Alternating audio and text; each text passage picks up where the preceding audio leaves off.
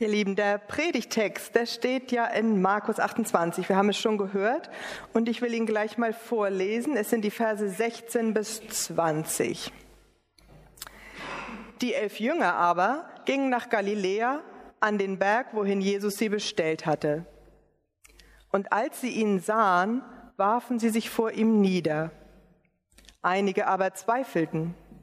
Und Jesus trat zu ihnen und redete mit ihnen und sprach, mir ist alle Macht gegeben im Himmel und auf Erden.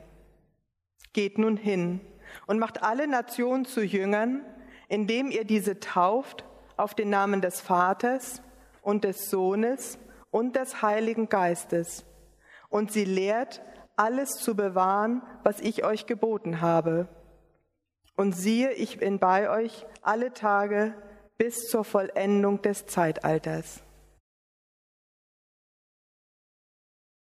Das sind schon gewichtige Worte. Aber wir wollen nicht nur die letzten Worte, das, was Jesus sagt, gleich als erstes anschauen, sondern erstmal die ganze Geschichte. Also, das sind die letzten fünf Verse vom Matthäusevangelium. Und damit wir so ein bisschen reinkommen, worum es da gerade geht, nochmal einen kleinen Sprung zurück. Im Kirchenjahr werden es sechs Wochen.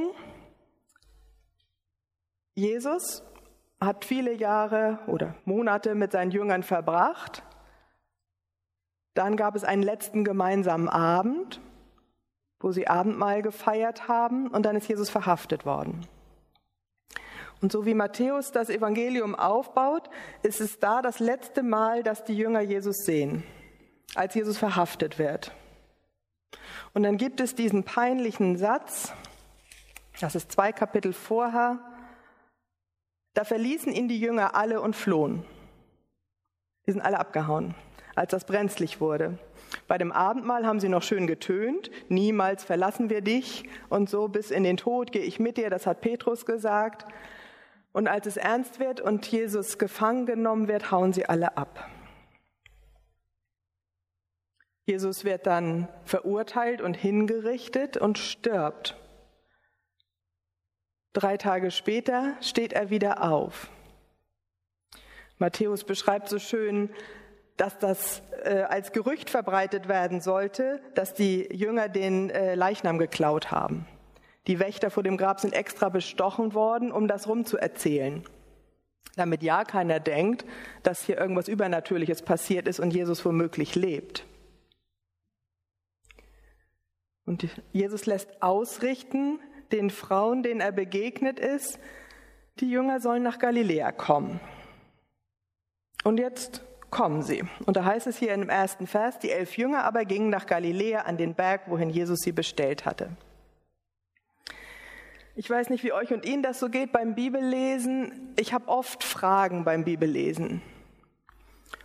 Manchmal denke ich auch, es ist alles klar, aber oft habe ich Fragen. Ja, wie, ja, wo, ja, was, was genau soll das denn bedeuten? Und ein paar von den Fragen, die ich mir gestellt habe, als ich das hier gelesen habe, habe ich mitgebracht. Wieso sind es eigentlich nur elf Jünger? Waren nicht immer zwölf?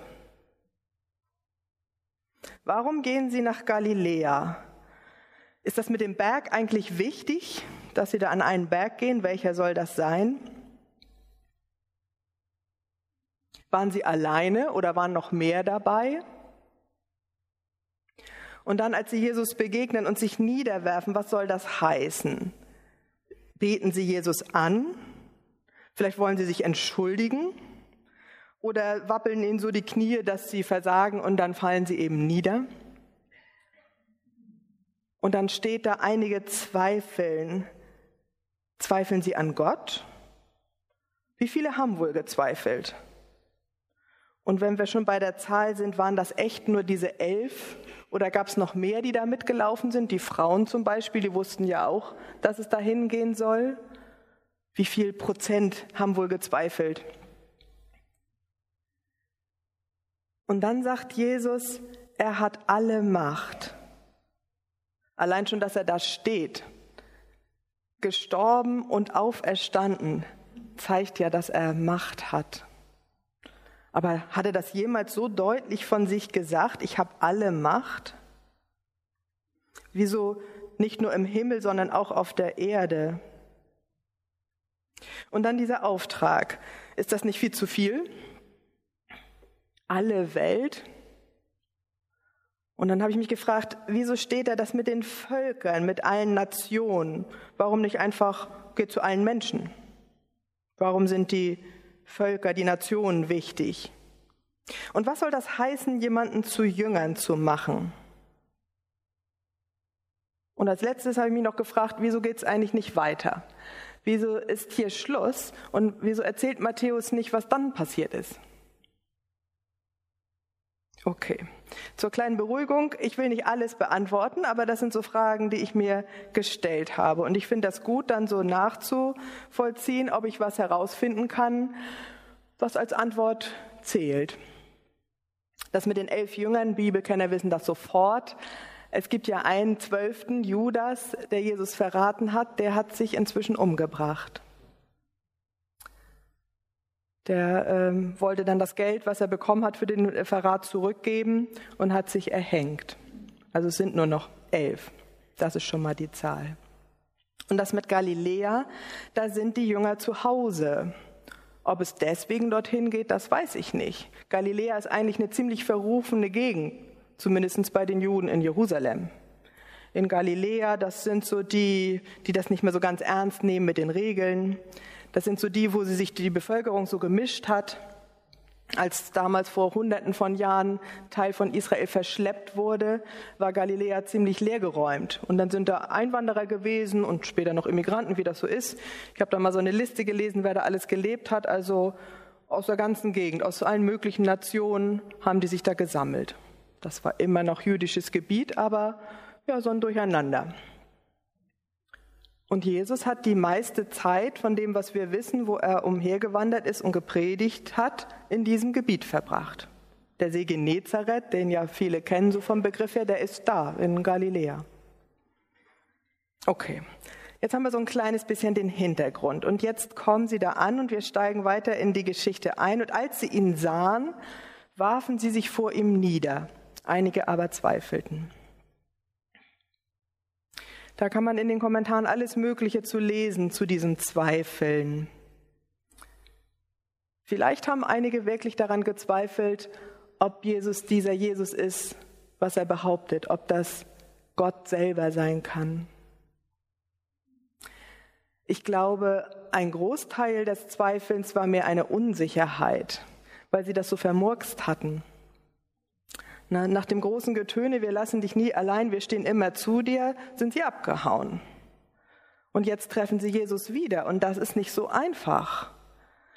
Wie ist unser Beziehungsstatus, würde man heute fragen. Die konnten jetzt nicht auf Facebook gucken, was hat Jesus da jetzt inzwischen eingegeben, wie stehen wir jetzt miteinander, sind wir schon blockiert. Ähm, das war nicht klar, wie stehen wir jetzt miteinander, sind wir noch Freunde, er hat uns dahin gerufen, okay, vielleicht äh, kommt jetzt auch nur die Gardinenpredigt und der Rausschmiss. Also eine Unsicherheit. Wie ist meine Beziehung zu Jesus, nachdem ich da alles vermurkst habe? Könnten Sie sich gefragt haben. Aber anders als Gardinenpredigt kommt Jesus mit diesen gewaltigen Worten. Erstmal spricht er über sich. Mir ist alle Macht gegeben im Himmel und auf Erden. Das ist wirklich besonders. Also so eine deutliche Aussage von sich selber, was Jesus hier sagt, mir ist alle Macht gegeben. Und es gibt ja nur einen, der wirklich alle Macht hat, das ist Gott. Das steckt da in diesem Satz mit drinne. Wenn er alle Macht hat, dann ist er auch Gott selber. Gott hat sie ihm gegeben und gleichzeitig ist er das. Das ist ja ein Geheimnis, was ich hier auch nicht kurz mal auflösen kann. Mir ist alle Macht gegeben im Himmel und auf Erden. Ich finde das so schön, dass da dieses beide steht mit dem Himmel und der Erden. Denn es kann ja so ein Eindruck entstehen, im Himmel, da hat Gott die volle Kontrolle. Die Engel und so, die müssen immer sagen, was er, macht, äh, was er will. Und da läuft alles nur so, wie Gott es will. Aber auf Erden herrscht ja Durcheinander. Ne, da haben ja alle möglichen Leute das Sagen und der Stärkere gewinnt oft. Und Jesus sagt aber, auch auf der Erde habe ich alle Macht. Wir wissen ja, dass er die nicht immer durchsetzt. aber er hat alle Macht, alles zu tun. Ich habe diesem Wort noch ein bisschen nachgeforscht. Diese Macht, das hat auch was mit so einer Befehlsgewalt zu tun. Eine, ein, ein Herrscher, ein Machthaber, der sagen kann, wie es geht und dann muss das passieren. Aber es ist umfassend. Es gibt nichts, was Gott nicht kann und damit auch Jesus nicht kann. Diese Wunder, die er zu seinen Lebzeiten auf der Erde, wo er auf der Erde unterwegs war, getan hat, das sind ja nur so kleine Hinweise darauf, wie mächtig der ist. Ne, vielleicht kennt ihr den Spruch, bin ich Jesus, kann ich auf dem Wasser gehen. Das sagt man ja so locker im Sinne von, ich kann das nicht, was du da von mir willst. Aber Jesus kann das ja wirklich. Auf dem Wasser gehen. Wasser in Wein verwandeln. Kranke gesund machen. Blinde, die wieder sehen können. Das gibt es ja alles gar nicht. Wir haben so unsere medizinischen wundersamen Erfindungen und da gibt es Möglichkeiten, die gab es vor 100, vor 200 Jahren nicht, aber sowas kann kein Mensch. Das kann nur Gott. Und von den Toten auferstehen. Jesus hat ja schon auch welche aufgeweckt, die gestorben waren. Und jetzt ist er selber auferstanden. Er hat sein Leben freiwillig hergegeben und er hatte die Macht, es auch wiederzunehmen und da zu erscheinen. Das alles ist ein guter Grund, sich vor ihm niederzuwerfen. Vielleicht keine übliche Begrüßung heutzutage, aber ich finde das völlig angemessen. Wir haben diese wundervollen Loblieder gesungen, wo von dem König die Rede ist, von dem der alles kann, von dem Thron. Das kann uns in Gedanken dazu führen, zu erinnern, Jesus ist uns ganz nah, aber er ist Gott der Allmächtige. Es ist nicht irgendwer. Und wenn wir ihm begegnen, ist die Haltung, ihn anzubeten, uns niederzuwerfen, genau die passende. Und die Unsicherheit, wie unser Status ist, also mir kommt das sehr bekannt vor. Ich habe oft, oft, oft gehört, dass Jesus vergibt. Und ich bin geneigt, das zu glauben. Und doch gibt es das, dass ich denke, ich kann doch nicht schon wieder so einen Müll gemacht haben. Aber tatsächlich, ich kann wieder, genau wie die Jünger, die rumgetönt haben und alles hier ihn verlassen haben, kann ich auch wieder zu Jesus kommen und du auch. Das ist unglaublich. Also, dass Jesus die wieder zu sich kommen lässt, die so nah ranlässt und denen sogar noch eine besondere Aufgabe gibt. Das können wir genauso. Von Christian Grabbet habe ich gelernt, in jeder Predigt soll das Evangelium vorkommen. Es steht auch in diesem Text original drinne. Man muss sich gar nicht verrenken. Ich muss das da nicht irgendwie reindeuten und jetzt irgendwie so einen Sprung machen, sondern das ist es ja, dass wir zu Jesus kommen dürfen, die gute Nachricht und dass er uns wieder annimmt, dass er diese Beziehung wieder herstellt. Das ist die gute Botschaft. Das heißt ja Evangelium. Dass ich, nachdem ich versagt habe, wiederkommen kann zu Jesus und er die Beziehung wiederherstellt. Tina hat es schon in der Begrüßung gesagt, die unglaubliche Wahrheit, dass Jesus gekommen ist, gestorben für uns, für meine Sünden. Das altmodische Wort, das haben wir letzten Sonntag schon wieder äh, gelernt. Und dass es dann möglich ist, diesem allmächtigen Gott zu begegnen und da zu sein, wo Jesus ist. Das ist das Evangelium und hier steckt es drinne. Und jetzt kommt dieser gewaltige Auftrag. Geht nun hin und macht alle Nationen zu Jüngern. Ja, das ist ein ziemlicher Auftrag. Vor allen Dingen, wenn man bedenkt, dass das ja alles Juden waren. Und Juden sind es eigentlich sehr gewohnt, ganz exklusiv zu leben. Die Juden, wer das Alte Testament so ein bisschen kennt, das ist das Volk Gottes. Und es gibt viele, viele, wie soll ich sagen, so Regeln, Bestimmungen und eine ganze Reihe davon zielen darauf, dass sie als Gottesvolk auch zusammenbleiben. Sie sollen sich nicht mischen, hauptsächlich nicht, damit sie nicht anderen Religionen plötzlich anhängen und die äh, Gebräuche übernehmen, die Gott nicht möchte. Die Juden haben daraus gemacht, dass sie sich gar nicht mehr mit anderen vermischen. Zumindest die richtigen Juden. Deswegen waren ja auch die in Galiläa schon so ein bisschen verrufen, weil die das nicht so streng damit genommen haben. Also, für einen Juden, der Gedanke, sich zu anderen Völkern zu begeben und mit denen in Kontakt zu gehen, das ist nicht gewöhnlich. Ich glaube, dass deswegen das mit den Nationen da so steht. Nicht nur allen Menschen, sondern das ist das Besondere. Dass es plötzlich nicht nur darum geht, dass alle Juden Bescheid wissen, sondern die anderen Völker auch alle. Das ist ja unser Glück hier in Norddeutschland.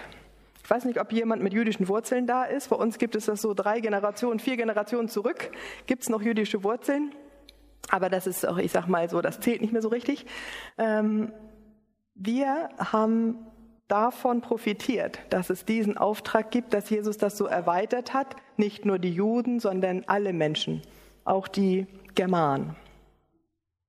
Auch wir, auch die, die von allen Richtungen zusammengekommen sind, wer weiß noch, aus welchem Mischmasch unser eigener Stammbaum besteht. Auch wir sollten davon hören. Und da hat offensichtlich auch irgendwas funktioniert. Matthäus schreibt nicht, wie das weitergeht, Lukas berichtet ja weiter. Aber offensichtlich muss ja irgendwer das ernst genommen haben, sonst wäre es ja nicht hier bei uns angekommen. Also wir haben davon profitiert, dass jemand dazugehört und das ernst genommen hat und das Evangelium bis zu uns hier gewandert ist. Was das heißt, zu Jüngern zu machen, ich bin überzeugt, da ist viel mehr dran, als nur zu predigen. Denn mal eine Info weitergeben heißt ja noch nicht, dass sich was irgendwie ändert. Die Informationen weitergeben im Sinne von, dann könnte ich ja auch das Buch rumreichen, also das ist ja auch schon mal eine Basis, die Bibel rumzureichen, aber nur durch die Info, dass ich mal was lesen kann und weiß, was mit Jesus war und da so die Geschichte kenne, macht mich ja nicht zu einem Jünger. Da gehört ja ganz viel dazu. Zu hören, was Jesus alles gemacht hat, Lehrt sie zu halten, als was ich euch geboten habe, sagt Luther dazu, hier steht, und lehrt sie alles zu bewahren, was ich euch geboten habe. Das ist die Elberfelder Übersetzung. Das aufzubewahren, was Jesus gesagt hat, das weiterzugeben, steht ja ganz viel davon drin in der Bibel. Was hat Jesus gesagt? Wie ist er mit den Menschen umgegangen? Und es kommt gelegentlich vor, dass er dann auch richtig deutlich sagt, macht das auch so. Er erzählt die Geschichte von dem barmherzigen Samariter und sagt, macht das auch so. Er wäscht den Jüngern die Füße und sagt, macht das auch so. Einmal sendet er die Jünger schon zwischendurch aus, so ein kleiner Testlauf. Und da sagt er auch, ihr sollt predigen, ihr sollt Kranke heilen, ihr sollt Tote auferwecken, Dämonen austreiben. Das, was ich kann, das macht auch so. Ich glaube, dass sie ganz schön Muffensausen hatten, die Jünger. Denn die standen vor etwas, was uns heute auch so geht. Die ganze Zeit hatte Jesus ja das Zepter in der Hand und ist vorweggegangen und die sind so mitgegangen. Und dann gibt's mal einen kleinen Auftrag und da muss man was erledigen, aber Jesus hat das ja gemanagt. Jesus hat gepredigt. Und Jesus hat gesagt, jetzt geht's hier lang, jetzt geht's da lang und dann sind sie mitgezogen. Und jetzt werden sie darauf vorbereitet, dass Jesus nicht mehr da ist und sie sollen das selber machen. So wie wir auch. Jesus ist nicht mehr da im Sinne dessen, dass er hier steht und die Predigt hält. Ich bin überzeugt, er ist gegenwärtig, aber durch die Beziehung, durch das Beten, durch das Bibellesen gilt es jetzt für uns, das zu hören, was Jesus sagt und dem zu folgen. Also, wir können uns da nicht mehr nur hinten einreihen und sagen, lass ihn da mal reden, sondern wir sind genauso gefragt. Der Matthäus ist ja einer von den elf Jüngern gewesen, der hat das aufgeschrieben. Und das ist schon Teil, diesen Auftrag zu erfüllen. Dadurch, dass er das aufgeschrieben hat, hat er das weitergegeben. Ich lese das, du hörst das und schon haben wir auch diesen Auftrag. So wird er von einem zum nächsten weitergereicht. Das heißt, wir sind genauso gefragt. Nicht jeder muss ja die deutschen Grenzen sozusagen verlassen und in ein anderes Land gehen, aber vielleicht auch. Im Missionsunterstützungsteam beten wir immer heftig, dass auch aus unserer Gemeinde noch wieder Leute aufbrechen, in die Mission nach außerhalb gehen. Aber man kann ja schon über den Gartenzaun im Nachbar, äh, in der Nachbarwohnung oder äh, im Kollegium Menschen finden, die das alles nicht kennen. Und ich glaube, auch wenn wir keine Juden sind und so exklusiv leben, so einen gewissen Hang haben wir in der Gemeinde schon auch. Ich auf jeden Fall. Tina hat schon erzählt, Tina auch, dass man doch eher so ein bisschen vorsichtig ist. Und eigentlich wäre es doch auch schön, sie kommen alle hierher. Dann können sie sich das ja anhören. Ne? Und äh, dann predigt Christian Grappet und dann predigt Sven Wank und dann, die können das ja mit den Worten so gut und ja, dann wissen sie ja Bescheid. Aber das geht hin, das steht ja nun mal so rum. Nicht wartet, dass jemand vorbeischaut, sondern geht hin. Das ist schon so gedacht, dass wir uns aufmachen sollen. Die gute, erlösende Nachricht ist ja dann der letzte Vers. Und siehe, ich bin bei euch alle Tage bis zur Vollendung des Zeitalters. Ohne dass Jesus dabei ist, könnten wir das ja gar nicht. Wie soll das gehen? Mir schleudern ja schon die Knie bei dem Gedanken. Aber mit Gott an der Seite ist alles möglich. Wir haben diesen Vers aus Josua gehört, den Tina Ausbau vorgelesen hat. Mit Gott an der Seite, mit dem Allmächtigen können wir auch was wagen. Okay. Drei Punkte, auf die ich als Ende abheben will, die To-Go, Take-Home-Message. Was ich mir so aus dem herauslese. Das eine ganz plump am Anfang. Jesus hat die Jünger nach Galiläa gerufen und sie sind dahin gelaufen. Und ich glaube, das ist ein wesentlicher Teil von Nachfolge. Jesus sagt etwas, macht das und dann macht das bitte. So einfach. Ich kenne das, dass ich den Eindruck habe, ich sollte jetzt was tun. Und nachzufolgen heißt, das dann zu machen.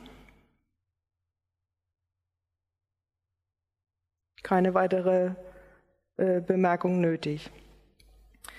Die Jünger zweifeln, sind unsicher, wie das mit Jesus und der Beziehung ist und Jesus gibt ihnen diesen Auftrag, stellt diese Beziehung wieder her. Jedes Mal ist das wieder möglich. Jedes Mal, wenn ich weiß, ich hätte was sagen sollen und ich habe es aber nicht über die Lippen gebracht oder wenn ich was vermurkst habe, wenn ich was getan habe, wo mir bewusst wird, das will Gott nicht, kann ich zu Gott kommen, kann um Vergebung bitten und wissen, dass er mich aufnimmt. Und als Nachfolger von Jesus haben wir alle, die wir hier sitzen oder die ich hier stehe, diesen Auftrag, Menschen mit Gott bekannt zu machen. Das ist kein verklausulierter Auftrag, wo man noch überlegen kann, was da, da weiter hinter steckt, sondern der ist einfach so gemeint. Geht hin, macht alle Nationen zu Jüngern, geht hin und erzählt den Leuten von mir. Helft ihnen, Christen zu sein, Jünger, als Jünger zu leben. Wenn du erst zwei Tage Christ bist, dann kannst du dich umsehen. Da gibt es welche, die sind das schon länger. Und wenn du schon 35 Jahre Christ bist, dann kannst du anderen helfen, als Christ zu leben. Kannst du erzählen, wie du das machst? Kannst du berichten, was du für Erlebnisse hast und kannst anderen mit auf den Weg helfen? So einfach könnte das sein. Und lass uns noch mal den letzten Vers als Abschluss hören. Und siehe, sagt Jesus, ich bin bei euch alle Tage bis zur Vollendung des Zeitalters. Amen.